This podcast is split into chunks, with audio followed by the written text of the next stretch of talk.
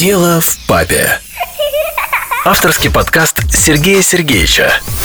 Здравствуйте, меня зовут Сергей Сергеевич. Это мой авторский подкаст «Дело в папе». И сегодня мы поговорим на актуальную тему, которая творится в нашей стране. Название будет «Протестующие дети и митингующие родители». В гостях у меня журналист, медиа-коуч Катя Седова. Здравствуй, Катя. Сереж, привет. Огромное спасибо, что пригласил. Э, я могу сразу вот уже начинать рассказывать э, свою проблему. Конечно. Вот. Ну, проблема, на самом деле, я думаю, что актуальна для огромного количества людей, которые сейчас вот э, в стране переживают. Потому что мы столкнулись с ситуацией, когда вот остро возник конфликт во многих семьях, как ни странно, на политическую тему.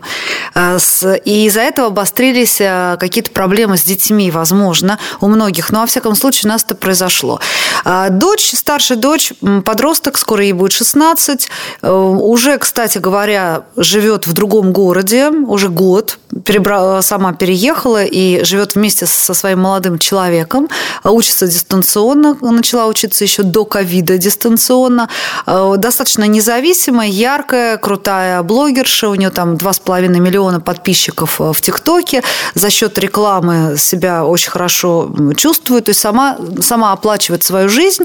Это вот не тот случай, когда можно ребенку сказать, ах, если ты не будешь делать это, то а, там денег не получишь. То есть еще где-то лет в 13 она первый раз сказала, да я сама тебе подкину. Вот. Но а, здесь вот были у нас конфликты где-то в районе там 13 лет, 14 у нее были, конечно, было очень а, асоциальное поведение, а, были даже там пробы всяких разных нехороших веществ, веществ и прочего. И для нас это было очень тяжело. А, мы, в семье была адская атмосфера, но потом мы, наоборот, выровнялись, очень хорошо все стало. Стал прям такой а, идеальный контакт, дружба, понимание. Ну, и она начала взрослеть, и а, мы успокоились как-то. И, в общем, все, все стало хорошо. И тут митинги. А дело в том, что я никогда не против ничьих взглядов. Э, извини, Сереж, что я так долго рассказываю, но просто хочу сразу вот рассказать, а дальше уже а, ты будешь мне говорить там, что, что так, что не так мне. А я пока рассказываю, да. Так вот, э, я никогда не, не против взглядов никаких. Когда в 11 лет Мари сказала, мама, а если я э, поцелуюсь с девочкой, как ты на это посмотришь? Это была такая провокация. Я говорю, да целуйся, пожалуйста. Главное, чтобы человек был хороший. А если я буду только с девочками, э, я сказала, ну окей, значит, это твой выбор. Также всегда был момент, там, не знаю, пожалуйста, хочешь, нет, конечно, потом у нее это после этого история с девочками закончилась. Она была только на уровне двух вопросов, собственно, все. Вот. Потом а, были э, значит, вопросы по поводу музыки, потому что ребенок был взращен на металле, тяжелом роке, и, в общем-то, мы надеялись, что она тоже будет слушать эту музыку. Но она в, там, с 9 до 11 слушала прям такую галимую попсу а, формата топ-40, вот там, ну вот, ну, вот то, что вот самое-самое такое а, прям совершенно. И я, я поражалась удивлялась вообще, как это вот можно. Но потом вернулась, кстати, к року сама, а, ну, через драму, да. Вот. Потом а, вопросы, там, допустим, религии, чего-то, я с самого начала говорила, ты можешь выбрать любую для себя религию или не выбрать ни одной. Это твое право. Мы можем быть на совершенно разных полюсах. И то же самое относительно политики. Но что я вижу вот сейчас, да, а, если бы, допустим, она сказала бы, что там условно а, мама, я там решила в Компартию идти, или там в партию Жириновского, или еще там куда-то. Я изложила бы там свои взгляды, да даже, пожалуйста, за тем же Навальным, э, да, а, но она объяснила бы четко, потому что я против этого, против этого, против этого, мне не нравится вот это, меня это не устраивает, я не хочу жить в стране, где вот у меня так-то и так-то, я хочу, чтобы была другая власть. А я никаких вопросов бы не задавала, потому что это ее выбор. Я даже сейчас понимаю, что пусть она в любом случае идет туда, куда хочет идти. Но а, я, мне очень неприятно, что она оказалась в стане тех, кого просто используют. Потому что на вопрос, а, что тебе не так сейчас, вот скажи, ты не можешь, ты лишена каких-то свобод, ты не можешь там ходить в ночные клубы, тебе запрещают летать в другие страны, а ты не можешь какую-то информацию получить из интернета. Просто назови мне хотя бы пять причин, почему тебе а, хочется выходить на митинги там, и, допустим, свергать действующую власть. Ну, просто объясни. Ни одной не смогла назвать, потом сказала, так, у бабушки маленькая пенсия 15 тысяч. Я говорю, то есть ты идешь биться за бабушку, правильно? Вот чтобы вот бабушке, которая в этот момент, когда услышала про этот аргумент, поперхнулась чаем, потому что у нее все как бы нормально. Вот. А, ну и вообще, и вообще, э, вообще там, типа, вот э, у власти сидят те э, коррупционеры. Я говорю, назови мне страну, где нет власти коррупционеров. Ну, мам, ты не понимаешь. Вот. А, и, собственно говоря, говоря, у нас уже идут жаркие диспуты и споры уже практически неделю по этому поводу. Вот. А, при том, что, например, если в Москве у нас был, ну, прошлые выходные достаточно а, митинг слабенький, ну, то есть так не особенно много людей вышло. Ну, Собянин правильно сделал, три станции метро закрыл в центре, и, в общем-то, как бы все революционные позывы а, у этих людей, которые собирались, ну, как-то так поиссякли. Плюс открыли ночные клубы до утра. И опять-таки э, революция многих оставила э, без, вот, без подпитки. Революция да. перенеслась в бары. Да, да, она перенеслась туда. Ну, как вот мы помним, да, историю, многие там с пивных пучей, да, начиналось что-то, и там Гитлер выступал в пивнушке поначалу. То есть она как-то вот так вот рассеялась. Вот. Э, поэтому, а в Питере, где Мария находится, там, наоборот, было очень много молодежи, очень многочисленный митинг, потому что там ни, ни метро не закрывали, сам Питер по себе компактный, вот, и, в общем, э, как бы не было сделано тех условий, которые, в общем-то, ведь молодежь туда зачем идет, на мой взгляд? Я не вижу там, э, ну, я не вижу причин, да, это мое мнение, но я не вижу причин с чем-то бороться. Просто вот. А, но я понимаю, что они молодые, что им нужен адреналин, нужно ощущение, нужен там какой-то драйв. А вот э, мне кажется, они идут за драйвом, и, возможно, там не хватает какого-то драйва в социальной жизни. А вот э, к тебе пришла в подкаст э, поделиться этой, так скажем, не то чтобы проблемой, но конфликтной ситуацией. И хотела бы твоих грамотных здесь внятных советов что делать или, или как-то вот как поменять свое отношение, как, вообще, как перестать по этому поводу запариваться. Потому что ну, я прям запариваюсь. Ну, отлично, значит, ты пришла туда, куда нужно, потому что у нас подкаст про то, как э, воспитывать трудных детей и не париться при этом. Да, это вот именно, именно по этой э, причине я здесь. А итак, э, вот скажи мне, что с чего начинать вообще, как под другим углом посмотреть на эту ситуацию? Я расскажу, что я услышал, да, и что я увидел. И я обязательно переведу из плоскости политики в плоскость воспитания и любви. Да, угу. то, о чем мой подкаст. Вот. Что я услышал в твоем рассказе? Я услышал про свободу выбора, да, это первая тема, о том, что ребенка э, воспитывали именно в этой ценности. Угу. И он полностью не на словах, а на практике это получил. Второе, очень важная, как я считаю, тема – это убеждения. Наши личные убеждения. Откуда они берутся? Как появляется у нас э, та или другая мысль. Я часто задаю, кстати, этот вопрос, в том числе родителям и подросткам, когда работаю с ними. И когда я спрашиваю, откуда у тебя эта мысль в голове, ну, мы понимаем, да, что никто не сможет вспомнить, где я первый раз это услышал, кто мне это первый раз сказал.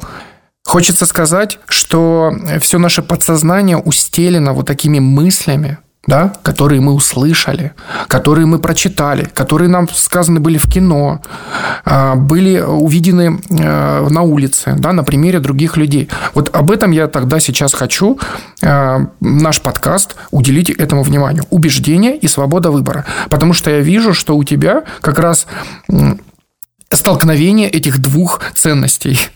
То есть вроде разрешено, но при этом родитель испытывает дискомфорт. Угу. Ты абсолютно точно сказал, потому что когда я пытаюсь безэмоционально задать себе вопрос, собственно, а что меня-то по этому поводу беспокоит? А вроде бы, ну, как бы мы договорились, что э, Мария растет и выбирает сама свою дорогу, свой путь. И, э, и вот она уже год, кстати, реализует самостоятельную жизнь, и она ей, как говорится, пошла на пользу. А с точки зрения вообще ее какого-то... Потому что раньше она не могла за собой чашку помыть. А, ну, как бы, ну, и помойте, пожалуйста, там, или даже без пожалуйста. То есть а так вот тут наконец хотя бы научилась а, жить, эм, решать какие-то вопросы. И э, я смотрю, я подключена к ее дистанционной системе, то есть мне идут дубли э, проверочных домашних работ. Раньше вот она, ну, когда вот был кризис подростковый, целый там половину седьмого и половину восьмого класса вообще не хотела учиться, а здесь хотя бы что-то делается. Я понимаю, может, она списывает в интернете или, ну, она хотя бы над этим работает. Вот. Так вот, я когда спрашиваю себя, э, так что же со мной, э, почему меня это беспокоит, как раз такая вот тема, что мы же договорились, вроде все хорошо, но мне некомфортно. Вот именно по этому пункту мне некомфортно. Наверное, мне хотелось бы, чтобы, ну, как бы все были на одной какой-то, э, на одном поле. То же самое я испытывала, когда она не ту музыку, на мой взгляд, слушала. То есть я думала, ну почему, ну почему, ну как это может быть, там вот эти вот сопли про а, любовь, а, которые поются, ну как это можно сравнить, там, не знаю, с Дипеплом, Лед Зеппелин, там, с Металликой, с Нирваной, с, с нормальной музыкой, на которой она росла, под которой она засыпала. Ну, просто вот как. И э, когда она вернулась к нормальной музыке, то тогда как бы я так, фух, ну, хорошо. Я это э, повторяю, да, еще раз. Здесь точно такая же, такой же момент, мне дискомфортно. Я не понимаю. Я ведь столько провела, э, сейчас она уже взрослый человек, уже должна головой соображать, и я просто ей привожу факты конкретные. В то же время я в свое время тоже занималась политическим политическим пиаром и э, вбросами. Я знаю, как делаются вбросы. Я говорю, вот это, смотри, фейк, на который ты повелась. Почему? Потому что тот и тот. Она меня слушает, но все равно идет туда. И все равно постит у себя а, в сторис постоянно там все вот это, вся история, ну, все, что про, вот эти навальнята постят, вот она тоже это все. И тоже, мама, ты представляешь, ему дали реальный срок. Я говорю, господи, хоть бы там какой-то... Ну, я сейчас не хочу в политику, да, лезть. Говорю, может быть, на зоне всякое бывает. Она, как ты так можешь? Значит, там, ну, и начинается вот эта вот э, тема. И вот мне дискомфортно, что она думает иначе. Вот так я скажу, Сереж. А, опять, не хочется, да, сейчас говорить не конкретно не о политике, а о другом мы говорим. Просто тема актуальная, поэтому с этим да, пришла, да. Да, один из моих учеников тоже мне все время рассказывает, а вы смотрите, а что вы думаете? Я говорю, мы не будем это обсуждать, я знаю, что ему дадут срок, а сегодня я ему сказал, что эта фамилия все равно останется в истории нашей страны. То есть он будет так же, как другие люди, внесшие какой-то вклад, положительный, отрицательный, он все равно останется. Но мы опять не будем говорить про политику, потому что я услышал у тебя э, нотки контроля. Да? То есть, когда наши убеждения расходятся, мы начинаем возвращать власть. Потому что при том, когда мы чувствуем, что человек думает как-то по-другому, у нас есть мнение, что мы теряем над ним контроль. И это свойственно всем мамам и папам. Да, у тебя именно отсюда идет. То mm есть вот это убеждение, ты дала ребенку свободу воли, но при этом ты все равно хочешь, чтобы он был твоей как бы плотью, да, вот от тебя. То есть она должна все равно быть да. такая, как ты. Вот этот момент. А что мне делать теперь? И вот этот контроль, который начинает прорываться, несмотря на то, все, что все хорошо, да, я услышал очень хорошую историю о том, что ребенок не был ответственный и за короткий срок взял ответственность на себя. Это, кстати, тоже очень важный момент. Все родители мечтают, чтобы дети были ответственными. Кого не спроси, запрос всегда заканчивается именно вот такой вот описанием задачи. Но при этом любой родитель своими поступками чаще всего наоборот, лишает ребенка ответственности. Потому что есть одно правило, которое я когда-то услышал. Ответственность нельзя передать. Ответственность можно только взять. И вот у твоей дочки случилась такая ситуация, она увидела выгоды для себя, для всех, да, и она начала новую жизнь, и она сама взяла свою ответственность. А что этому предшествовало? Как раз все воспитание. Все, что было раньше, та же музыка, да, свобода выбора, убеждения, которые ты давала ей с самого рождения. Вот оно все привело к этому результату. Но все равно что-то точит, да? Все равно что-то точит. Точит, да. Точит, и я понимаю, что проблема лежит исключительно в моих каких-то установках, а, в моих каких-то... Вот ты сейчас тоже сказал слово «контроль», и я подумала, действительно, наверное, то есть, с одной стороны, я а, де юра, вернее, де-факто дала свободу, а в то же время внутри у меня э, вот контроль-то как-то присутствует. Просто святая вещь, да, интернет, и раньше там не знаю, как я не представляю, как родители раньше, хотя сама из того а, возраста, когда мы встречались без мобильных телефонов и общались. Но ведь как, как родители дергались, а сейчас можно зайти в сторис ребенка и посмотреть э, ну, в, на, на протяжении всего дня, что, собственно говоря, творится. Да? То есть мне не нужно ей там звонить и спрашивать, ты где, а, там что, да, я просто захожу, смотрю, я знаю, где она и что она. Если я вижу, что там долго, например, нету ее несколько часов в сторис, то, ну, возможно, она на ногти делает, они у нее километровые, вот такие вот, реально. Вот. А либо там волосы или дреды, там, или татуировку новую. А, то есть я тогда захожу, э, допустим, в сторис ее друзей, и там могу, да, увидеть, что вот она где-то там находится. Это нормально. Но здесь есть, э, я понимаю, что как мне убрать, Сереж, как мне убрать контроль, как мне убрать вот эти свои э, загоны и вот эти вот вот это состояние. Нам надо понять, что ты получаешь от контроля, твое желание. Ты успешная женщина, у тебя много классных проектов, и ты, в принципе, привыкла контролировать свою жизнь. Так же? А это ребенок, он часть нашей жизни. И вот она, я недавно услышал одну из вещей, которая мне очень понравилась. То есть она ребенок у тебя в сердце. Ты ее носишь в сердце. А принцип воспитания каждого родителя, ну, результат, который мы хотим, это чтобы мама осталась в сердце ребенка. То есть, какими бы проблемами не была наполнена жизнь, да, ссоры, а, разъезжаться в разные места, но суть воспитания в том, чтобы по достижению 12-14 лет ребенок сохранил любовь к родителю – и оторвался от него, отправился в самостоятельную жизнь. У тебя ребенок внутри сердца, ты за него переживаешь, как э, все мамы, это нормально но при этом ты хочешь контролировать его, ты, ну, ты привыкла в сердце контролировать ребенка, и твой диалог, скорее всего, идет с этим ребенком в сердце. А вот этот разрыв шаблона, который есть а, в жизни, да, тот ребенок, он совершенно не такой, как тот, что у тебя в сердце.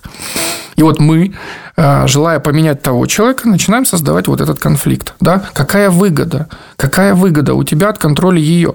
Ты же, кстати, на уровне разума реально понимаешь, что ты она, что ее жизнь от тебя совершенно не зависит. Абсолютно. Ты это на сто процентов понимаешь. А какой, чего ты боишься, да? Вот потеряв контроль, ты думаешь, что произойдет с тобой. Угу. Ну, а, да знаешь, тут несколько, наверное, моментов, которые меня как-то так беспокоит, что произойдет со мной. А, что произойдет со мной? Опять-таки, да ничего не произойдет, Сереж, на самом деле. Я так вот думаю, ничего страшного. А давай наверное. поищем. Ну, может, в да. глубине. То есть, что может быть самое страшное, да. если, ну, мы будем, допустим, если она будет продолжать дальше находиться в той другой части э, нашего общества, к которой я не отношусь, и будет в этом расти личностно, а, ну, как бы получается, мы по разные стороны баррикад. Э, вот, это да, первый да, образ. Это да, первый образ, да. который на самом деле не такой так. Угу. Из-за этого что произойдет? Что вы между собой? Ну, как-то. Вот ты знаешь, вот я вот сейчас просто... У меня пришел другой пример. У меня есть старшая сестра, у меня много там сестер и братьев. Папа у меня был молодец. Вот. А, и, э, ну, журналист был, ездил по всей стране, командировки, но а, суть не в этом. Это прям вот сестра такая из семьи, все хорошая моя, прекрасная. А, так вот, она тоже всю жизнь была в лагере оппозиционеров, э, там, придерживалась совершенно других взглядов, что не мешает нам нежно любить и обожать друг друга и быть э, очень теплыми в семейных отношениях вообще. Ну, то есть, как бы для меня это достаточно близкий очень человек. Вот. Поэтому э, страшного, наверное, нет в том, что если мы окажемся даже где-то... А, наверное, есть вещи, которые ты хочешь, ты прав. Я вот в сердце ношу другой немножко образ а, Марии. Я понимаю, что она может быть другим человеком, и я этот э, ее разворачиваемость вот в другую личность видела, наблюдала. Но вот сейчас она пошла вот по такому пути. Может быть, она вернется каким-то взглядом а, другим. Может быть, э, в стране будут какие-то изменения, она сама, не хотелось бы, чтобы это были изменения в худшую сторону, она сама поменяет взгляды. Ты знаешь, я даже сейчас тебе страшную вещь скажу, может быть, я поменяю взгляды. А может быть, я подумаю, вот пройдет еще, если там на следующие выборы, допустим, пойдет Путин, извиняюсь, я э, перед радиослушателем, я говорю свои личные а, политические убеждения, они могут не совпадать с убеждениями автора подкаста, я просто рассуждаю, да, что если Путин пойдет на следующие выборы, я буду против этого. Потому что при всей моей любви к Владимиру Владимировичу, при том, что он сделал очень много для страны, я понимаю, что нужно кого-то, надо менять. Не может человека иначе повториться, на мой взгляд, белорусский сценарий. Я могу тоже поменять взгляды. Понятно, что не на Навального, естественно, на, но это, но кто-то должен быть. Поэтому, возможно, здесь у нас не будет никакой притирки. И вот в этот момент, сейчас, когда я рассуждаю после твоих вот этих а, важных фраз, я понимаю, что, в общем-то, да, ну, наверное, все надо как-то успокоиться. А, и, наверное, мне стало спокойнее. И даже не наверное, а стало. Вот я так скажу. Но теперь я сейчас еще одну тогда поставлю проблему, исходя из этой. Я хочу добавить, что ребенок все время меняется. Как отец с 25-летним стажем, я понимаю, что действительно каждые 10 лет мы меняемся. Наши убеждения дополняются, мы меняем. Каждые 10 лет мы меняемся. Наши убеждения дополняются, изменяются, улучшаются, да, мы можем от чего-то отказаться, поэтому мы и люди называемся, да, что мы можем менять свои убеждения. И ты изменишься еще, и она изменится еще. И в итоге мы все равно придем к тому, чего желаем. Поэтому не нужно бояться, мне кажется, будущего. Ну, когда оно произойдет, да, мы решаем проблему по мере ее поступления. Полностью с тобой согласна. Меня заинтересовало, я хочу уточнить. А именно раз в 10 лет люди меняют а, свои убеждения? Я, как математик, а, люблю округлять. 10 лет я подразумеваю как поколение. Да? Угу. Считается, что смена поколений происходит раз в 10-15 лет. И мы видим, что за 10 лет происходят очень сильные внешние изменения вокруг каждого из нас и очень глубокие внутренние изменения. Возможно, я говорю про себя. Как человек развивающийся, я вижу реально, что за последние 25 лет я э, по себе, внутри меня произошло 3-4 глубоких изменения. Поэтому я беру такой срок 10 лет, чтобы округлить.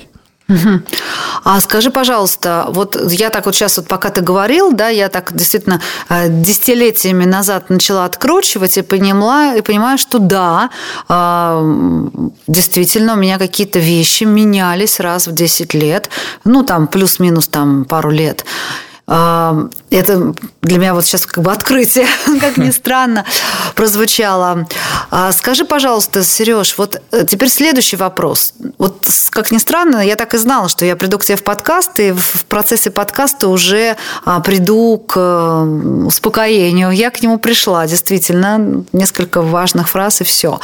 А теперь вопрос следующий. У меня мое окружение, то есть семья, они более, конечно, заскорузлые в плане вот гибкости. То есть я, по сути, единственный человек, который сейчас говорю, что дайте Мари спокойно э, жить свою жизнь. Вот не лезьте хотя бы, да, потому что вот, ты скажи ей, ты ей скажи, потому что она вот, э, ну и так далее, что ты еще ей вот эту статью скинь, еще вот это. Я говорю, нет, это я делать не буду.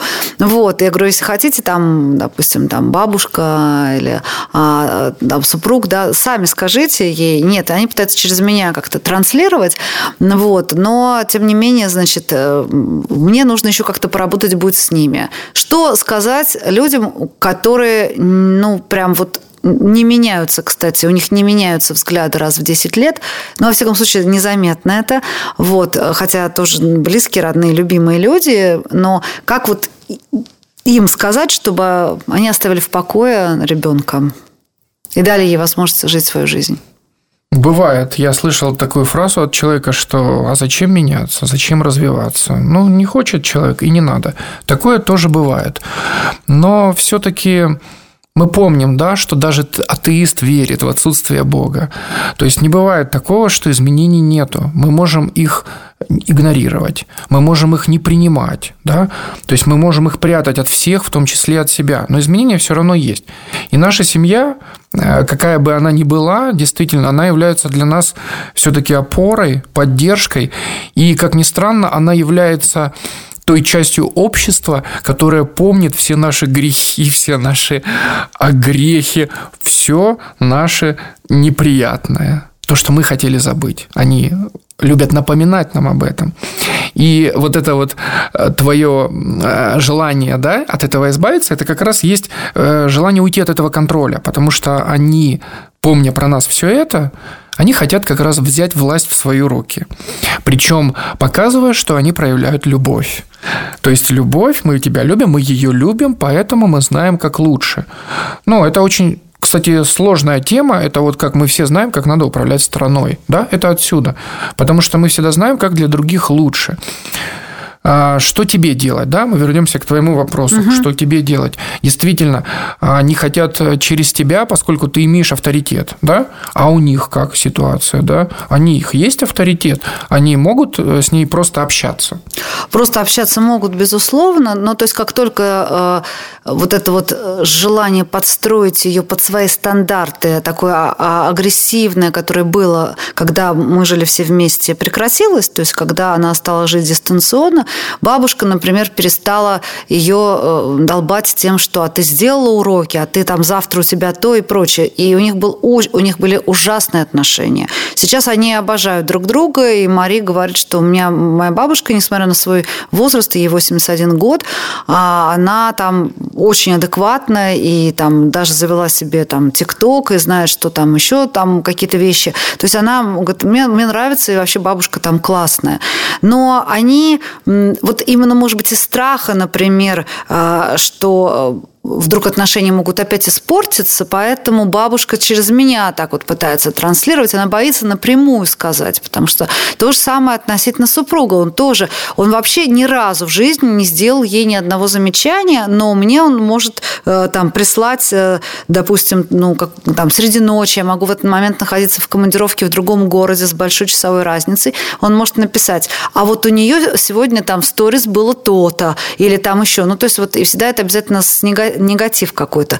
А из страха просто напрямую сказать какое-то, ей там сделать замечание. Потому что, при том, что она никогда не стала бы там, ну, в ответ какую-то, ну, скажем, агрессию проявлять.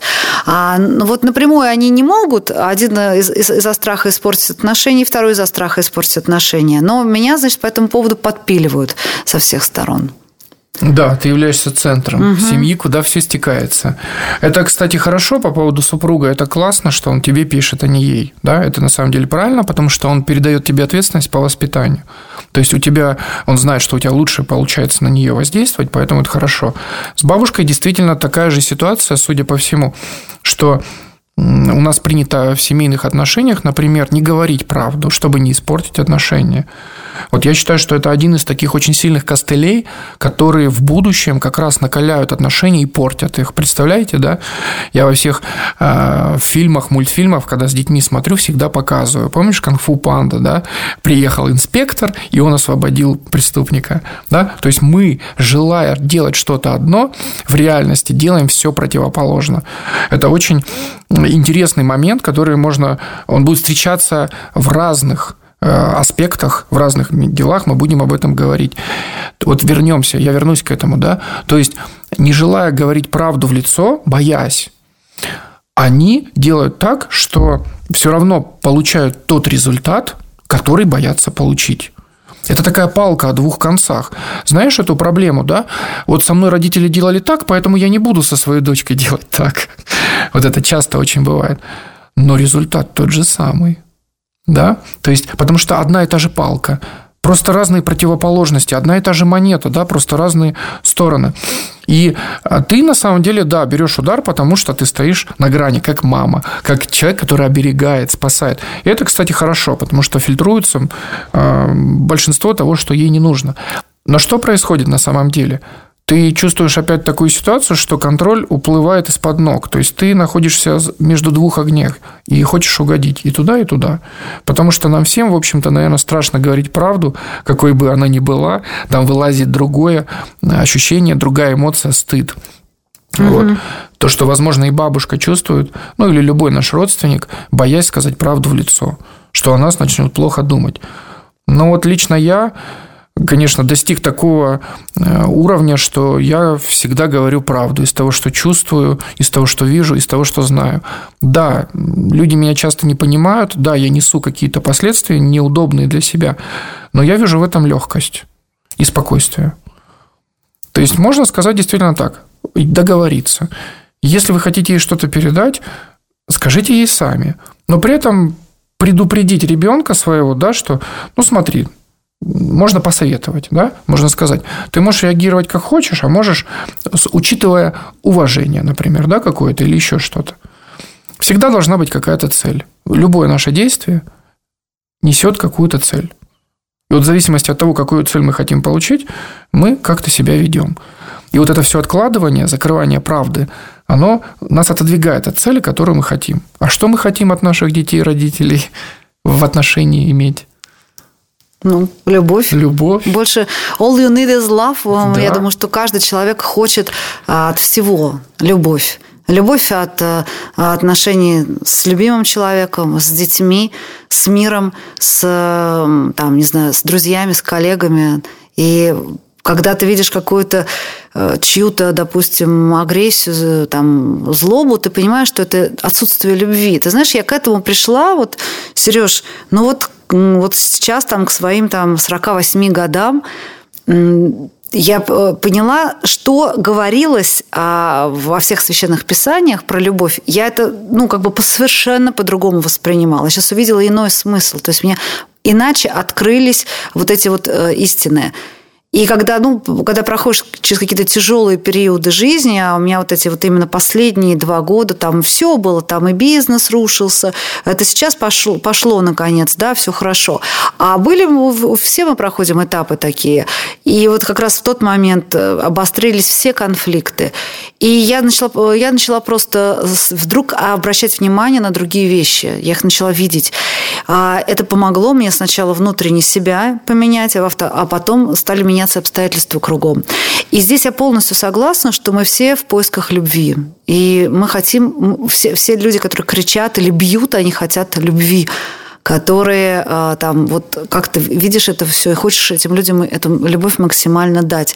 Поэтому мне на самом деле а, не тяжело принимать удар с одной стороны, с другой стороны а, мне хочется да защитить ребенка, чтобы ее не дергали, не дергали там вот а, таким опосредованным образом, не, не, и не дергали напрямую. Я тоже это понимаю, это тоже может быть какой-то инстинкт, да, там материнский, закрыть крылами а, птенца, вот. Но в то же время, наверное, ты сейчас вот сказал, что правду говорить легко, хотя это ведет к негативным последствиям может привести. Опять-таки, наверное, здесь надо отойти в сторону, и если уж она живет свою жизнь самостоятельно, то, значит, она может получать и негативную информацию и в таком виде, да, и она тоже должна на нее реагировать. То есть не должно быть вот этой тепличности, что если э, от семьи идет только вот э, исключительно хороший, да, то есть хотя был, говорю, период, когда конфликтовали все, все с ней. Ну, может быть, как-то так, да. Наверное, мне нужно еще для себя и, и эту галочку поставить и перестать быть э, вот таким вот э, ну, кудахтающий, закрывающий э, крыльями. А, еще, ты знаешь, я, поскольку у тебя огромный опыт как родителя, родителя детей совершенно разного возраста, совершенно разных, и опыт очень крутой, в том числе у тебя опыт работы с трудными подростками из э, детских домов, из от которых отказывалась не одна семья, а с тобой эти люди менялись, вот я как раз вот что хочу сказать. То есть как вообще глобально выстраивать отношения, и это не только с детьми, но и со взрослыми людьми, если вы находитесь ну, как бы в таком ну, каком-то долгом, скрытом конфликте. Вот то, что ты сказал, когда в семье не принято, допустим, говорить о негативных вещах, люди в себе это, все свои недовольства прячут. И в российской культуре нет такого, знаешь, чтобы муж с женой, а, допустим, допустим, пришли к психоаналитику, сели, ну, как то, что мы видим, э, допустим, в западных фильмах, и начали рассказывать там про все э, третьему лицу. Нет, в большинстве наших семей вообще люди будут это скрывать, а потом либо это в какой-нибудь ссоре может вылезти наружу, а, и тогда разрывается, разрываются отношения. Либо, а, так сказать, вот я даже... А второго варианта нет. Второго нет. Вот а, к тебе, как к профессионалу, соответственно, вопрос, как здесь быть? Как вот, вот такие какие-то вот копящиеся моменты что с ними делать? И вот еще сразу вдогонку второй тебе вопрос задам.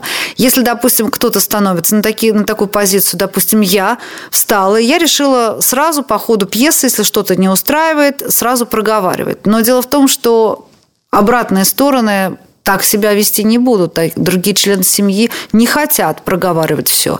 Они хотят э, закрыть, не, вообще не отреагировать на, на, на, на эти слова. Или еще что-то. Вот скажи мне, как, как, как действовать здесь. Отлично. Ты как раз задала вопрос на то, что я хотел сказать. Мой подкаст «Дело в папе» как раз об этом. О том, что существуют два мира. Мир взрослых и мир детей. И эти миры воюют. Воюют ради любви. Вот это самое страшное. Я начинаю свой подкаст для того, чтобы разобраться в этой ситуации, для того, чтобы дать родителям знания и показать, что можно действовать по-другому. И именно потом у меня будет школа для родителей, я буду учить и показывать о том, что эти два мира, взрослых и детей, на самом деле переплетены. Они на самом деле один в другом. Понимаешь, да? Родители э, контролируют, обеспечивают мир детей, а дети живут внутри родителей. То есть мы переплетены. И вот то, что ты говоришь, последний вопрос, да, а, как быть, если вот это столкновение, да, неизбежно, если это к конфликту приводит. Но опять-таки это же вопрос ответственности. Мы должны понимать, что любой наш поступок принесет нам какое-то последствие. Если я выйду на трассу и стану, она меня будет нестись машина, она меня собьет. Поэтому если я буду конфликтовать с ребенком, кричать, бить или делать что-то непотребное, то ребенок э, разорвет отношения с таким родителем. Да, он будет терпеть до поры до времени, а потом прекратит общаться на всю жизнь. И родитель забудет, что он это делал, и будет всю жизнь удивляться, а почему же ты со мной не общаешься? Вот. То есть, вот то, что ты сказала про а, предыдущий вопрос. Действительно, ребенок должен видеть не только позитивные примеры, мы живем, мы всегда разные. И показывать ребенку, что у меня есть какое-то другое мнение, это тоже много. Кстати, если она воспитывалась в ценности свободы выбора, то она легко это примет. Скорее всего, для нее как раз не будет ничего в этом странного. Она услышит, скажет, да, классно, и все, и будет дальше делать. Но потом, когда наступит момент принятия решения, у нее, да, если она будет искать, как ей быть в какой-то ситуации, вот именно этот негативный ответ, например, он может ей помочь в принятии решения. Как странно бывает, да? Я таким стал не потому, что у меня всю жизнь было хорошо. У меня был ужасно разный опыт. И я таким стал благодаря этому опыту. Поэтому жаловаться на своих родителей как бы могут все. Но понять, что ты стал таким благодаря родителям, э, готов признать не каждый. Хотя многим нравится таким, какой он есть. Да, мы все ищем любви, но у всех эта любовь переплетена. Вот тут важно понимать. И я вижу это буквально на каждой консультации. У кого-то любовь – это крики. Ну, то есть, вот с детства ребенок это видит. У кого-то любовь – это причинение боли. То есть, понимаешь, да, эмоции перепутаны с самого детства. И вот хороший пример ты сказала, если ты говоришь, я буду все говорить прямо, да, я сейчас злюсь, а они не хотят принимать. Вот мы и попадаем в разделение. Мы стоим по разную сторону баррикад. Все, мы уже стоим. И вот эту ситуацию изменить, а, к сожалению, кардинально уже не получится. Потому что прошло очень много лет, в которых мы жили в этом, да, мы жили в этом. Очень многие мамы приходят с вопросами о том, как бабушку изменить. Это невозможно.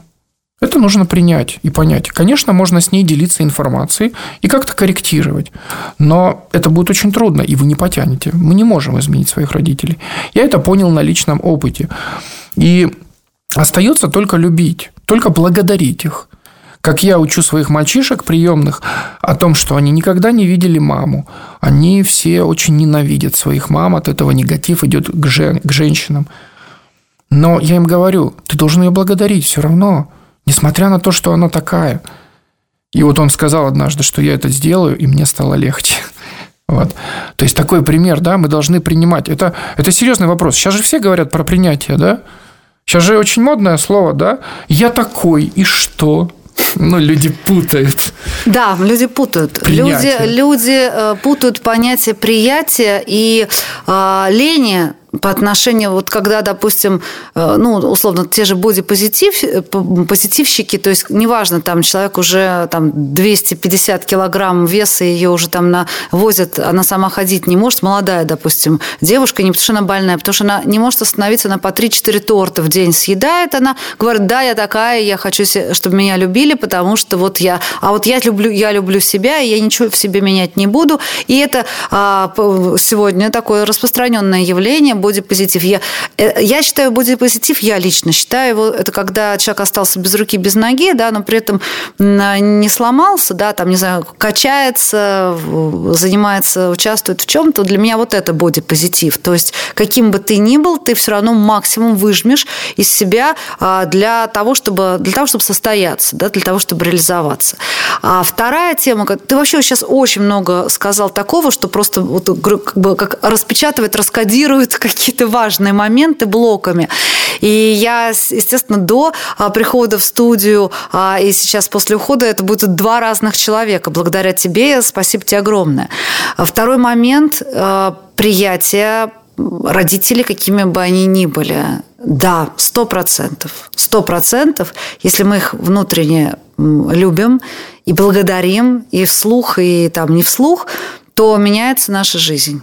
Это я вот уже точно могу сказать, абсолютно точно, что это самое тяжелое – это носить груз а, как бы вот ненависти там, да, к своим родителям. Я наблюдаю такие примеры часто, с, что, что делает это с самими людьми. Да, да. И еще один момент, да, именно у нас есть родители внутри нас, помнишь, да? Угу. То есть, оказывается, вот эти родители, которые с нами с самого детства, глубоко в подсознании, то, чего мы не помним, они на нас влияли каждый день, но мы большинство этих вещей забыли. Вот именно с этими людьми внутри сердца, мы должны соглашаться и благодарить их, да? А те, что мы видим в жизни, нам может это не нравится, да? Но влияют на нас те, кто внутри.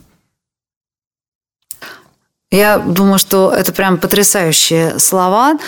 А, и к этому тяжело что-то добавить.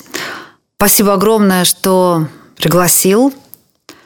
Спасибо тебе, что ты пришла, была открыта, откровенна, искренне. Это стоит большого труда. Я знаю, как человек, который говорит правду, что это тяжело. Спасибо. Подкаст «Дело в папе» для тех, кто хочет получить новую информацию, чтобы в итоге получить новый результат. Подписывайтесь на инстаграм «Дело в папе», задавайте вопросы – Читайте посты. Дело в папе. Авторский подкаст Сергея Сергеевича.